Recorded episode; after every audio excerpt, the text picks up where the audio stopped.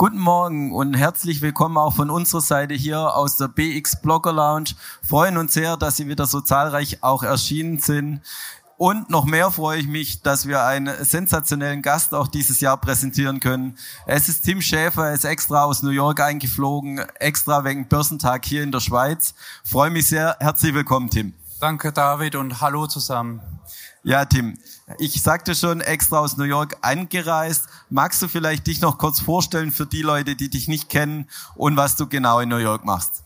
Ja, ich bin Influencer und Journalist, Finanzjournalist. Ich ähm, arbeite und lebe direkt an der Wall Street in New York und berichte für verschiedene Magazine, ähm, das Aktienmagazin und einen Börsenbrief für Priya Börse.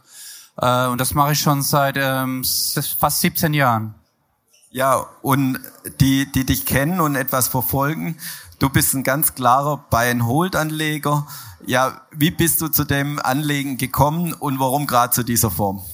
Ja, weil ähm, also ich habe mir immer Firmen gesucht, die mir total zusagen und gefallen und äh, ich habe rausgefunden oder man weiß, dass du halt als Langfristanleger von dem ganzen Zinseszins halt viel mehr profitierst, als wenn du ständig rein und raus in die Werte gehst. Zum Beispiel, du kriegst deine quartalsweise die Dividenden von Microsoft oder von Apple. Und das langfristig spielt eine große Rolle. Und dann in Krisenzeiten, wie wir sie jetzt vielleicht auch äh, bekommen werden, ähm, werden die starken Firmen noch stärker, weil die Konkurrenten werden vielleicht übernommen von denen, dann machen sie Aktienrückkäufe, wenn der Kurs tief ist. Und von all diesen Effekten von Kostensparmaßnahmen kannst du nur als Langfristanleger profitieren, meiner Meinung nach, weil wenn du ständig rein und raus springst, dann verpasst du mal eine Dividende, du verpasst mal ein Superquartal, wo die Aktie zehn Prozent nach oben geht. Und ja, einfach kaufen und liegen lassen und am besten 10 Jahre, 20, 30 Jahre so gigantische Firmen wie eben Berkshire, Microsoft, Apple, die ganzen Fangaktien, das sind gigantische Renditen, die du da erzielen kannst. Das geht in die Tausende Prozent, die kriegst du nirgendwo sonst. Ja, und wenn du in New York lebst, ist dann dein Portfolio dementsprechend auch sehr USA-lastig oder schaust du auch nach Europa oder auch in die Schweiz? Äh, die Schweiz hat auch tolle Unternehmen. Äh, mein Depot ähm, besteht zu 60 Prozent aus den großen äh, Blue Chips aus Amerika, sowas wie Berkshire. Ich habe aber auch ein paar deutsche Aktien, CTS Eventim und ein paar Mittelständler aus Deutschland. Also das Depot besteht stark aus Deutschland und USA. Ja, und du sagtest schon bei der Frage davor, die Tech-Aktien natürlich auch sehr stark in deinem Portfolio, sind natürlich dieses Jahr auch sehr gut gelaufen. Ähm, viele Anleger vergessen immer, dass sie letztes Jahr gerade das Gegenteil nicht gelaufen sind. Aber dieses Jahr natürlich sensationelle Performance. Und du bist ein Buy-and-Hold-Anleger. Juckt es dann nicht mal in den Fingern, wenn der Titel dieses Jahr 40 oder 50 Prozent plus ist, dass du doch mal was verkaufst? Nee, weil ähm, du musst auch ans Finanzamt denken, du müsstest das ja versteuern und deswegen unversteuerter Gewinn immer weiterlaufen lassen. Und die sind so stark, ähm, wenn du dir anschaust, die ganzen Tech-Werte, so eine Alphabet, die haben so viel Cash und keine Schulden und die sind so, so gut aufgestellt und die senken jetzt noch die Kosten und bauen Mitarbeiter ab und, und entwickeln neue Produkte und die Google-Suche wird immer besser und, und die ganzen Dienste, die die anbieten, die sind echt extrem gut und da gibt's keinen Konkurrenten, der denen das Wasser, reichen kann. Und wenn du da so äh, gigantische Verzinsungen hast, Eigenkapitalverzinsung und ähm, dann lass ich sowas laufen, weil wo kriegst du sonst so eine riesen Rendite? Ja, und mir spricht ja nicht nur seit diesem Jahr von den glorreichen Sieben. Und wenn du jetzt so dein Portfolio vor Augen hast, welchen Teil machen denn die großen Sieben aus bei dir? Kannst du das sagen? Ja, bei mir ist noch eine große Position Netflix ähm, und dann habe ich Berkshire eine große Position, dann habe ich noch ein ETF auf ein S&P 500. Also das ist schon, ähm, ja klar, das ist bei mir auch schon schwergewichtet und dann habe ich noch die Bank of America schwerpunktmäßig. Und du sagtest gerade auch einen gesunden Mix zwischen Aktien und ETF. Wie ist da dein Verhältnis? Also gerade insbesondere, wenn man vielleicht die ETFs anschaut, verfolgst du da dann eher den Ansatz Beimischung und dann was sehr Spezielles, Themenbezogenes oder eher ganz breit gestreut ähm, Flaggschiff? Genau, Flaggschiff breit gestreut, weil da auch die Gebühren niedriger sind. Ähm, der Vanguard S&P 500 kostet 0,03 Prozent. Das sind drei Dollar je 10.000 investiertem Kapital pro Jahr. Das ist so wenig. Das setze einfach ein kleines, ähm, eine kleine Position rein und lässt sie auch liegen. Und vielleicht stockst du ab und stock ich sie mal ab und zu mal auf. Und wenn ich dich jetzt fragen würde, du hast so ein paar Titel gesagt, die in deinem Portfolio sind. Wenn ich dich fragen würde, was ist so deine absolute Lieblingsaktie und vielleicht auch warum und ob sich das ab und zu ändert? Äh, das ist Berkshire Hathaway, das ist mein, meine Lieblingsaktie, obwohl sie die letzten Jahre, die letzten 10, 15 Jahre underperformed hat, den S&P 500. Ähm, aber ist super langfristig ausgerichtet und auch die Nachfolger von Warren Buffett, die sind schon alle in Position und das ist ein super Geschäftsmodell ähm, und es ist äh, moralisch vertretbar und fair. Also ich vertraue denen total. Ja, und wir haben uns gestern Abend ja auch schon äh, lange drüber unterhalten. Du bist ja auch regelmäßig bei den Hauptversammlungen dort. Wie ist da dein Eindruck? Ja, ich gehe so zu Analystenveranstaltungen, auf, auf große Konferenzen, ähm, auch, auch von äh, Goldman Sachs oder so. Ähm, und da schaue ich mir also äh, Firmenpräsentationen an von Vorstellen, was machen die, was planen die. Ähm, ich finde das äh, aufregend, dann versteht man so eine Firma gleich ein bisschen besser, was, ähm, weil sonst, wenn du nur so Geschäftsberichte liest und so, das sieht man nicht alles. Ja, und du sagtest, du bist selber Influencer oder Finfluencer, hast einen sehr großen YouTube-Kanal, äh, USA, Deutschland und auch Schweiz, sehr viele Zuschauer. Was haben die Leute dich am meisten gefragt dieses Jahr? Also welches Thema beschäftigen die Anleger am meisten dieses Jahr? Ja gut, die Anleger sind schon verunsichert durch die Korrektur, die wir jetzt haben. Und es gibt halt schon Unsicherheiten durch die Inflation, der Krieg, dann der, der Streit um den Haushalt in Amerika, die Wahlen, der Wahlkampf in den USA und so. Die Leute sind schon verunsichert, aber ich finde, es gibt kein Jahr ohne Krisen. Du hast ständig neue Krisen. Und da muss man einfach das ähm, aussitzen und weiter aufstocken und einfach ruhig bleiben und nicht die Nerven verlieren. Das ist eigentlich die ganze Kunst dabei. Ja, und wenn wir schon Experten aus Amerika da haben, Wahl natürlich das beherrschende Thema nächstes Jahr in den USA. Und es wirft immer so einen Schatten voraus. Und eigentlich, ich habe schon relativ viele Interviewgäste gehabt dieses Jahr. Die letzten drei Monate war das schon immer Thema, also über ein Jahr im Voraus. Siehst du das auch so, dass das in USA schon auch an den Finanzmärkten jetzt schon das beherrschende Thema ist? Die US-Wahlen, ja klar, das ist total ähm, alles ähm, so aufwühlend und so und so intensiv, der Kampf. Ähm, das geht durch die ganze Medienlandschaft. Jeden Tag wird das besprochen auf CNN, bei Fox News und zum Teil auch übertrieben, die ganzen Probleme, die es gibt. Und es gibt da auch einige Skandale und zum Teil auch extrem umstrittene Sachen von beiden ähm, Kandidaten von beiden, einerseits mit seinem Sohn die ganze Problematik, das wird alles durchgekaut und da gibt's Ermittler und, und Anhörungen und die ganzen äh, Verfahren und Anklagepunkte gegen Donald Trump. Also das wird richtig heiß gekämpft und das ist zum Teil auch Entertainment für viele irgendwie. Ja, und wenn du eine Prognose abgeben musst für nächstes Jahr, was glaubst du, was passiert? Also wer gewinnt die Wahlen und ist das dann gut für die Finanzmärkte? Ja, weil die, ähm, also für die Finanzmärkte ist es relativ gut, weil äh, wenn du dir die Wall Street-Historie anschaust, es ist äh, 10% im Schnitt bislang gewesen, die letzten, was weiß ich, 100 Jahre und es wird mit hoher Wahrscheinlichkeit so bleiben. Ähm, egal wer das sein wird am Ende des Tages. Ich weiß es nicht, äh, wer gewinnen wird, keine Ahnung. Ist schwierig zu sagen. Ja, und wir hatten es über die Märkte Anfang des Jahres die Aktienmärkte in Europa und auch USA stark im Plus. Jetzt so die letzten Wochen und Monate sind wir wieder zurückgekommen. Wenn wir nach Deutschland schauen, sind wir vom DAX her null auf null. Ähm, Nasdaq natürlich Tech-Werte, haben wir gesagt, stark im Plus noch 30 Prozent. Sehen wir dieses Jahr eine Jahresendrallye oder glaubst du, wir werden weiter noch fallen dieses Jahr? Oh, das keine Ahnung. Ähm, das kann ich gar nicht sagen, was passieren wird bis zum Ende des Jahres. Ich ähm, gucke immer nur so auf langfristige Renditen und dann sehe ich die 10 Prozent. Und ähm, ja, mehr, also sagen kann ich, du weißt ja nicht, was noch alles passieren kann und kommt irgendeine große Überraschung, vielleicht kriegen wir einen Frieden in der Ukraine, keine Ahnung, oder auch nicht. Ja, das ist, äh, das ist einfach äh, schauen in die Glaskugel, das, das weiß niemand, was passieren wird. Genau, die Glaskugel haben wir nachher auch im Vortrag noch dabei, da wollen wir auch noch mal den Blick reinwagen. Ja, Vielleicht noch so mit Blick auf Ende des Jahres und auch nächstes Jahr. Du hast schon gesagt, äh, große Themen nach wie vor natürlich Krieg, äh, Zinserhöhungen in USA und Europa, steigende Inflation. Siehst du das auch als Hauptthemen im nächsten Jahr oder hast du eine Idee oder irgendwas im Blick, dass es vielleicht auch ein neues beherrschendes Thema geben könnte? Na, ich glaube, die Themen werden noch da bleiben. Das dauert alles. Äh, die Inflation ist immer noch hoch, aber sie mildert sich ab. Ähm, ja, da müssen wir mal schauen. Kein, keine Ahnung. Aber das belastet schon die Börse. Steigende Zinsen, da werden Anleihen attraktiver oder irgendwelche Tagesgeldkonten werden jetzt ganz heiß nachgefragt äh, mit vier Prozent und so.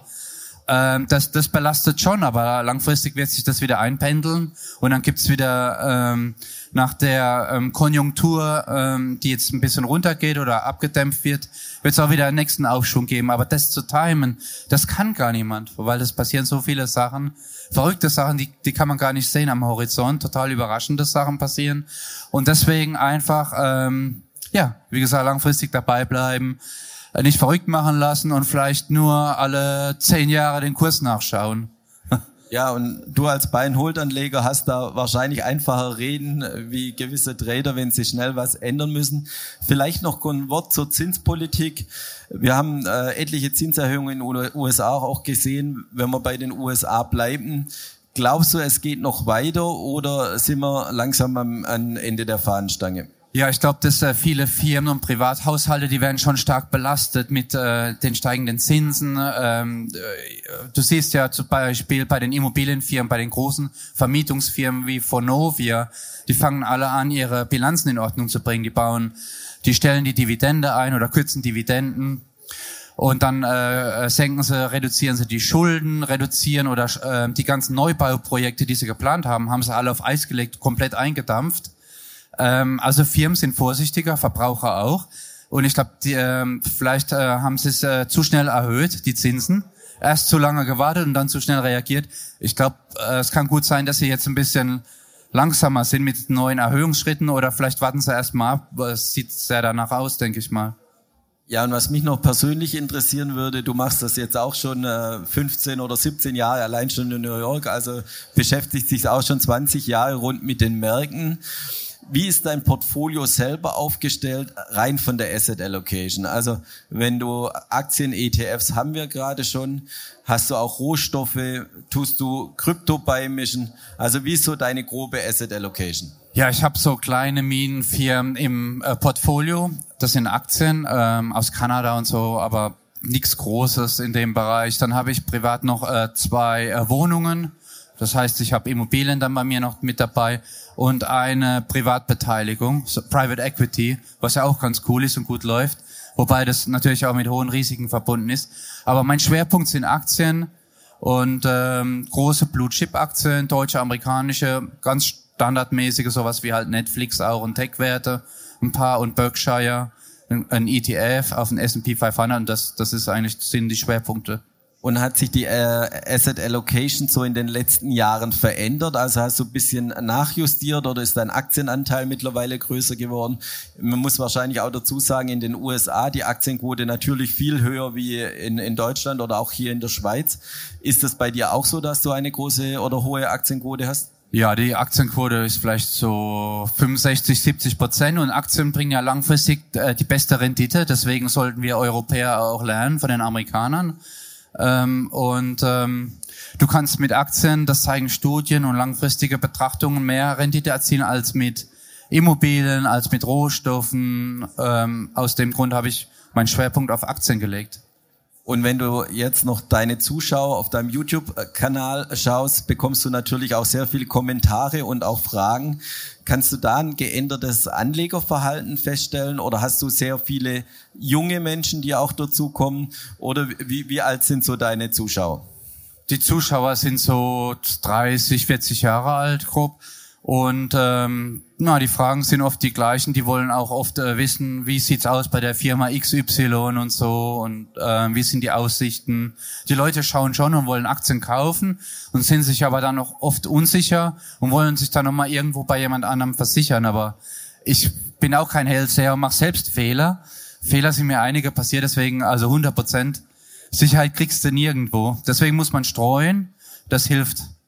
Das ist natürlich ein guter Ansatz für eine nächste Frage. Du sagst, Fehler macht jeder, haben wir alle gemacht beim Anlegen. Was sind so deine größten Fehler gewesen? Äh, ich habe ähm, im Bereich äh, äh, Minenaktien, da habe ich mir so Vorträge angeschaut und ähm, da habe ich äh, auch ein paar Pleiten erwischt. Und da muss man unheimlich vorsichtig sein. Bei kleinen Firmen, äh, da werden auch viele tolle Präsentationen gemacht und viel versprochen. Und da ist oft äh, auch viel heiße Luft und Luft in Tüten. Und dann kauft man irgendeine so Aktie und dann ist die zwei Jahre später pleite. Also ja, man muss unheimlich aufpassen bei so ganz äh, so Start-up-mäßigen Firmen. Das ist ein unheimlich schwieriges Geschäftsmodell, viele scheitern. Deswegen ähm, äh, meine Schwerpunkte im Depot sind so uralte Traditionskonzerne, Berkshire, Bank of America. Die sind weit über 100 Jahre alt und die haben viele Krisen überlebt, zwei Weltkriege und, und unglaublich, wie stark die sind. Ja, und wir sagten schon, es gibt viele Anleger bei dir oder auch Fans oder Zuschauer in deinem Kanal, die Fragen stellen. Und auch das wollen wir auch hier heute machen. Wir würden das Plenum öffnen. Falls Sie eine Frage haben, gerne kurz ein Handzeichen, dann kommt meine nette Kollegin mit dem Mikrofon und der Tim ist so nett und beantwortet sie dann. Hallo.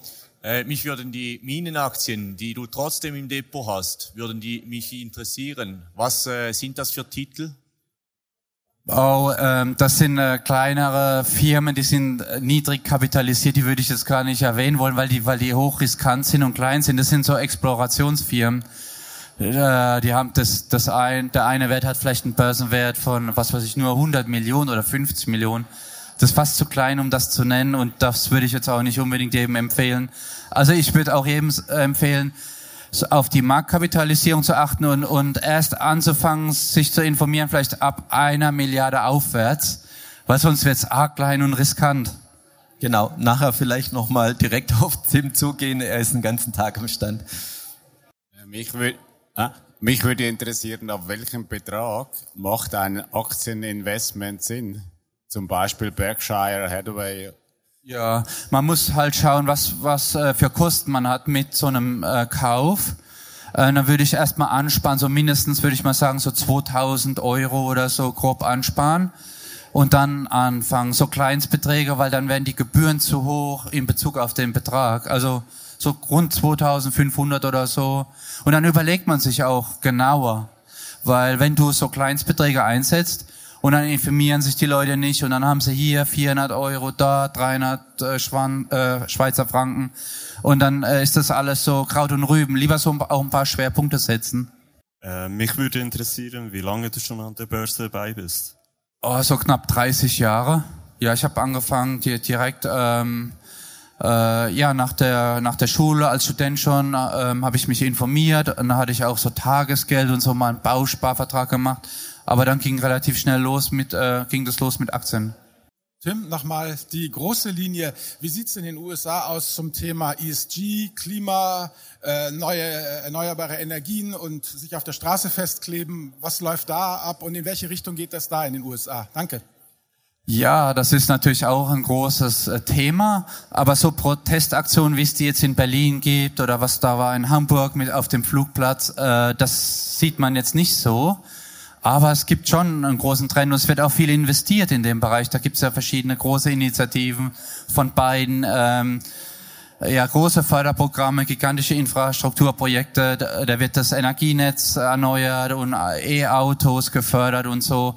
Also da geht ein extremer Trend rein, weil wenn du nach Kalifornien gehst, die meisten Autos sind Teslas und so, das ist der Wahnsinn, wie, wie viele dort überall sind. Du siehst überall Ladestationen und wenn die Leute zum Supermarkt gehen, da, da schla äh, dann haben sie alle ihre Kabel da am Auto. Das ist extrem, ja. Spielen die ESG-Kriterien bei dir eine Rolle beim Anlegen? Also achtest du auf die Nachhaltigkeit? Äh, ja, ich habe keine Rüstungsaktien ähm, und ähm, manche Leute sind da sehr streng, die sagen keine Alkoholaktien, keine Casinoaktien und äh, Tabak und so. Aber äh, es ist schwierig als Investor, weil du kriegst bei manchen tolle Dividenden und so, aber ich habe keine Waffenlieferanten oder Rüstungshersteller. Gibt es noch weitere Fragen? Dann ein kurzes Handzeichen. In dem Fall nicht. Dann noch einen kurzen Programmhinweis. Wir sind direkt um 11 Uhr hinter uns in dem großen Saal. Tim wird auch noch mal dabei sein und äh, drei weitere Gäste. Und alle Blogger, die Sie auf den Bildern sehen, sind den ganzen Tag über auch hier am Stand. Gerne auf die Blogger zugehen und direkt Frage stellen. Herzlichen Dank fürs Zuschauen. Dankeschön. Ja, Dankeschön.